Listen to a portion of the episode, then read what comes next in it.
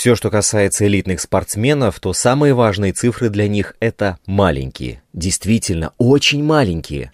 Умная система от пистолета до лазера на финише и машины, фиксирующие одну миллионную долю секунды. Первый фотофиниш отнял несколько часов, это было 90 лет назад. Стартовый пистолет арбитра — это тоже элемент работы хронометриста.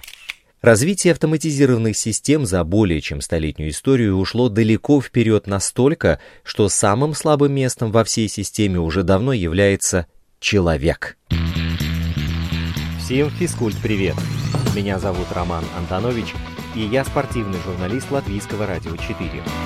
Спорт многогранен, и он открыт для всех – профессионалов и любителей, болельщиков и их соседей – подкасте «Спорт сегодня» мы будем говорить о спорте, узнавать о спорте и даже заниматься спортом. Слушайте, подписывайтесь и делитесь.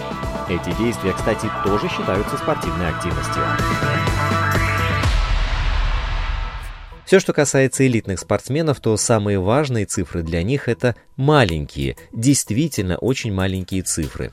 Ведь на Олимпийских играх бесчисленные часы тяжелой работы спортсменов сводятся к миллисекундам и микросекундам – хотя зрители могут принять как должное цифры в нижней части экрана телевизора, измеряющие каждый круг или длину, для тех спортсменов, которые полагаются на них, и тех инженеров, которые должны обеспечивать их точность, технологии — это все.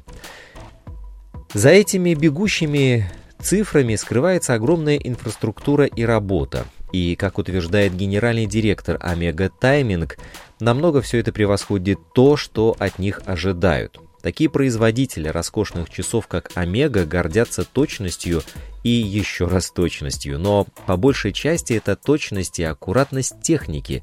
Даже Джеймс Бонд, в настоящее время самый известный в мире владелец часов Омега, не требует точности, измеряемой миллионными долями секунды. Даже самая лучшая взрывающаяся ручка Q имеет приличный таймер, отсчитывающий секунды. Но другое дело Олимпийские игры, и без фото-финиша там никак. Сегодня предлагаемая технология, как в количественном, так и в качественном отношении, превосходит все, что можно было представить ранее. Для игр в Токио часы, поставляемые компанией Омега, синхронизировались с электронным стартовым пистолетом вместе со стартовыми блоками для легкой атлетики, с датчиками, которые измеряют силу спортсмена относительно подставки для ног с поразительной скоростью 4000 раз в секунду. Тем временем финишные черты прочесывает Scano Vision Miria, которую Омега провозгласила самой совершенной камерой для фотофиниша в истории. Эта система способна записывать до 10 тысяч изображений в секунду. В Пекине вся эта система не сильно разнится от токийской, ну, разве что в техническом оформлении. Например, в легкой атлетике это подставка для ноги, а в горных лыжах, к примеру, турникет. Фактическая продолжительность гонок измеряется с помощью квантового таймера. Это разновидность атомных часов, в которых используются одиночные ионы с лазерным охлаждением, заключенные в электромагнитную ионную ловушку. Данная технология была впервые разработана в 2010 году физиками Национального института стандартов и технологий США и впервые была использована на Олимпийских играх в Лондоне в 2012 году в форме квантового таймера и квантового водного таймера.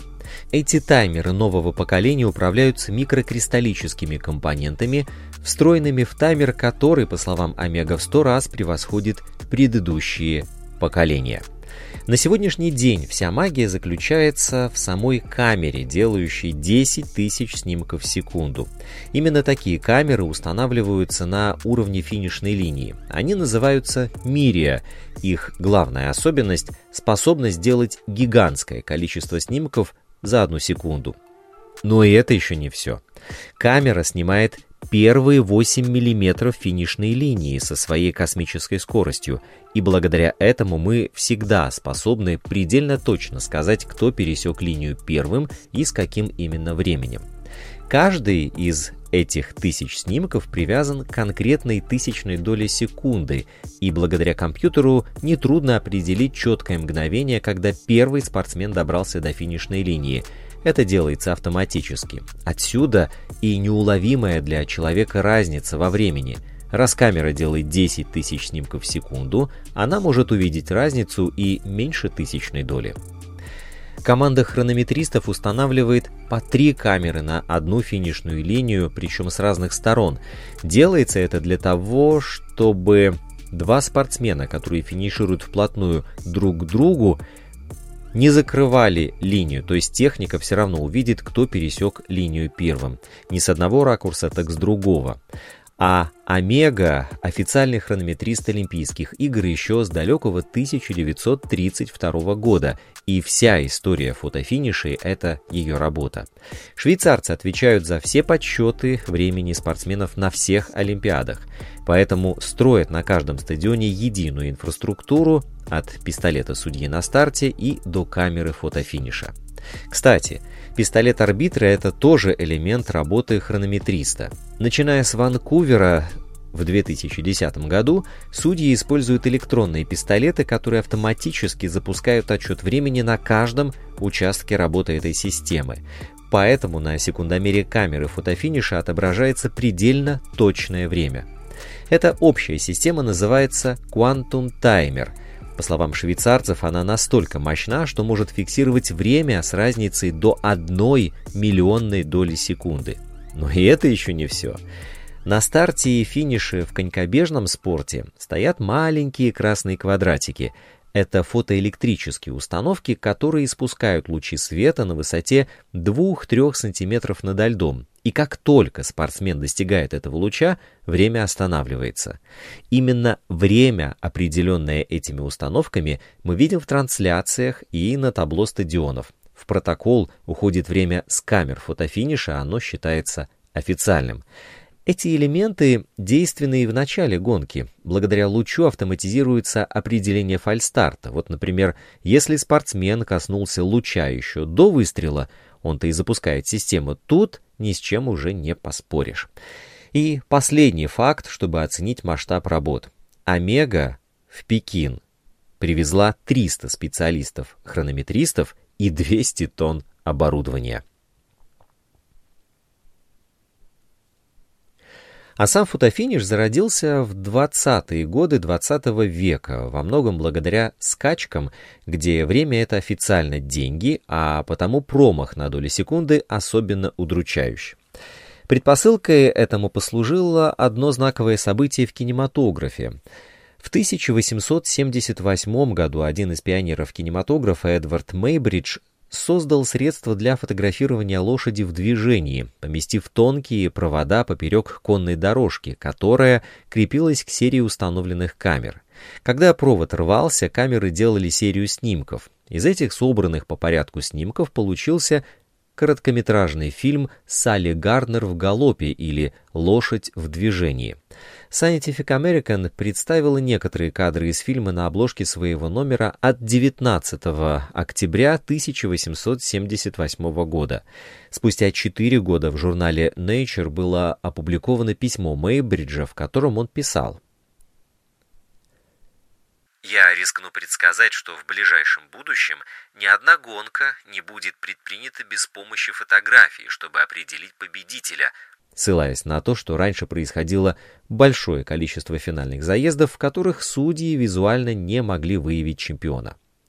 Олимпиада 1912 года, проходившая в Стокгольме, стала первой, на которой был применен вид фотофиксации результатов. Ее использовали в мужском забеге на 1500 метров. Так, для справки. Сходный с современным щелевой метод фотофиксации впервые опробовали уже в 1926 году. В начале 30-х с появлением высокоскоростной кинокамеры, изобретенной Густавусом Кирби, происходит революция в совмещении фотофиниша и автохронометража – Теперь старт времени стал напрямую связан с выстрелом стартового пистолета. А первый официальный фотофиниш в истории Олимпийских игр случился в 1932 году в Лос-Анджелесе на 100-метровке. 90 лет назад Эдди Толлан и Ральф Мэткальф финишировали с одинаковым временем – 10 и 38 сотых. И, как Международный Олимпийский комитет отмечает в небольшом документальном фильме, на объявление Толана чемпионом потребовалось несколько часов. Теперь же это занимает в тысячи раз меньше времени. На каждой следующей Олимпиаде в систему фотофиксации спортивных результатов вводились различные нововведения, улучшались характеристики, скорость и точность работы. Однако каждая из работающих систем была разработана независимо под конкретное соревнование. В 50-е годы изготовлением профессиональных систем активно занимались конкурирующие компании Омега и Ланжин. Несмотря на серьезные успехи в развитии электронного хронометража, первыми Олимпийскими играми в истории, на которых автохронометраж был признан официальным, стали лишь игры в Мехико в 1968 году. А с появлением персональных компьютеров в начале 90-х стал возможен отказ от использования пленки, которая имела свойство рано или поздно заканчиваться, иногда рвалась или зажевывалась, а процесс ее проявки был затратным, да еще в условиях чаще всего далеких от лабораторных. Впоследствии уже системы фотофиниша обзавелись автоматизированными системами фальстарта, транспондерными системами для шоссейных и массовых забегов, научились снимать на скорости до 20 тысяч кадров в секунду. Такая частота используется в основном для автоспорта.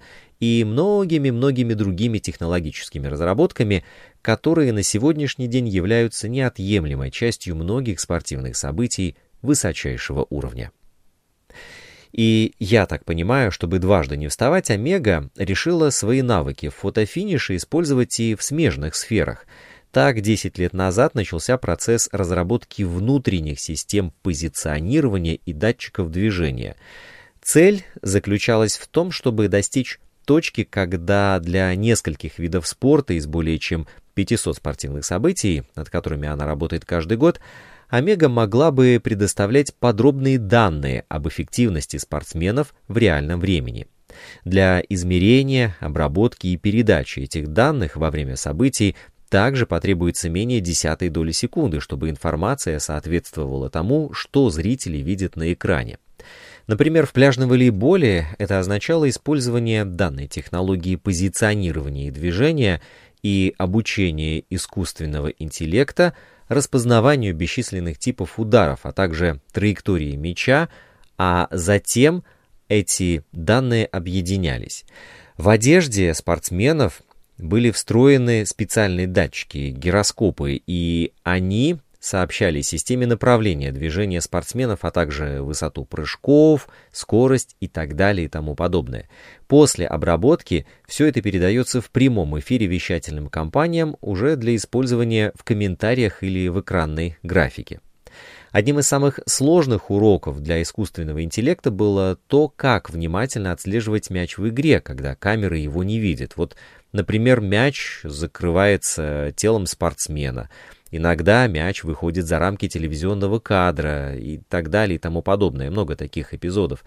И именно это отслеживание мяча имеет решающее значение для искусственного интеллекта, чтобы определить, что же происходит во время игры. Так вот, Омега Тайминг утверждает, что ее система пляжного волейбола на 99% точна благодаря датчикам и нескольким камерам, которые работают со скоростью 250 кадров в секунду.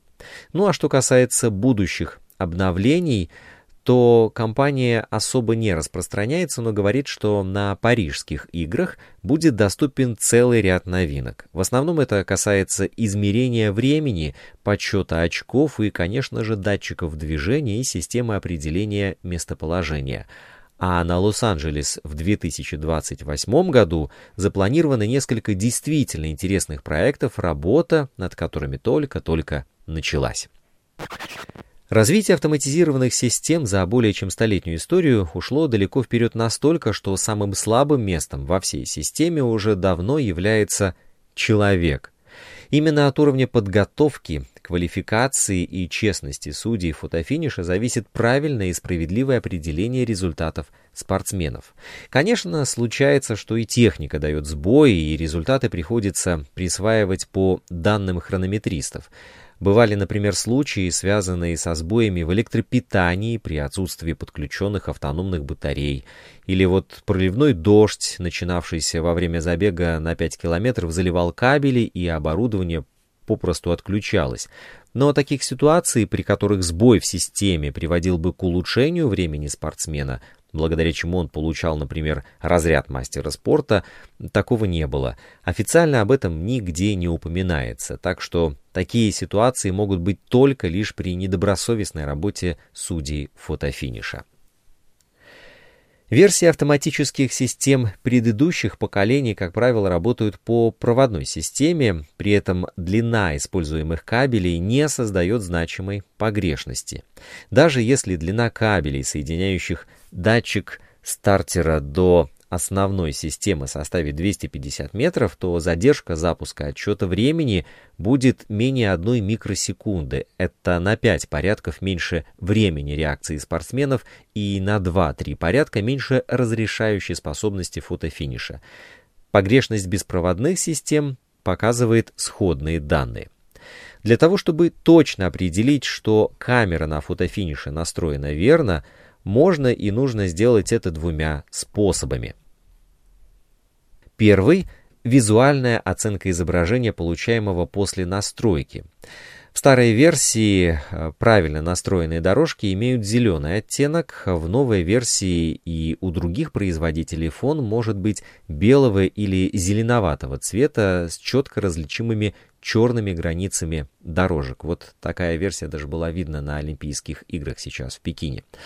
А второй и главный способ, который обязательно должен применяться перед проведением каждого соревнования, так называемый тест 0.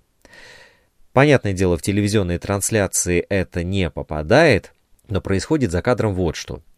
В створе финишной черты производят выстрел из стартового пистолета с подключенным к нему стартовым датчиком, фиксируя это камерой фотофиниша. После чего на экране компьютера устанавливают время по вспышке выстрела.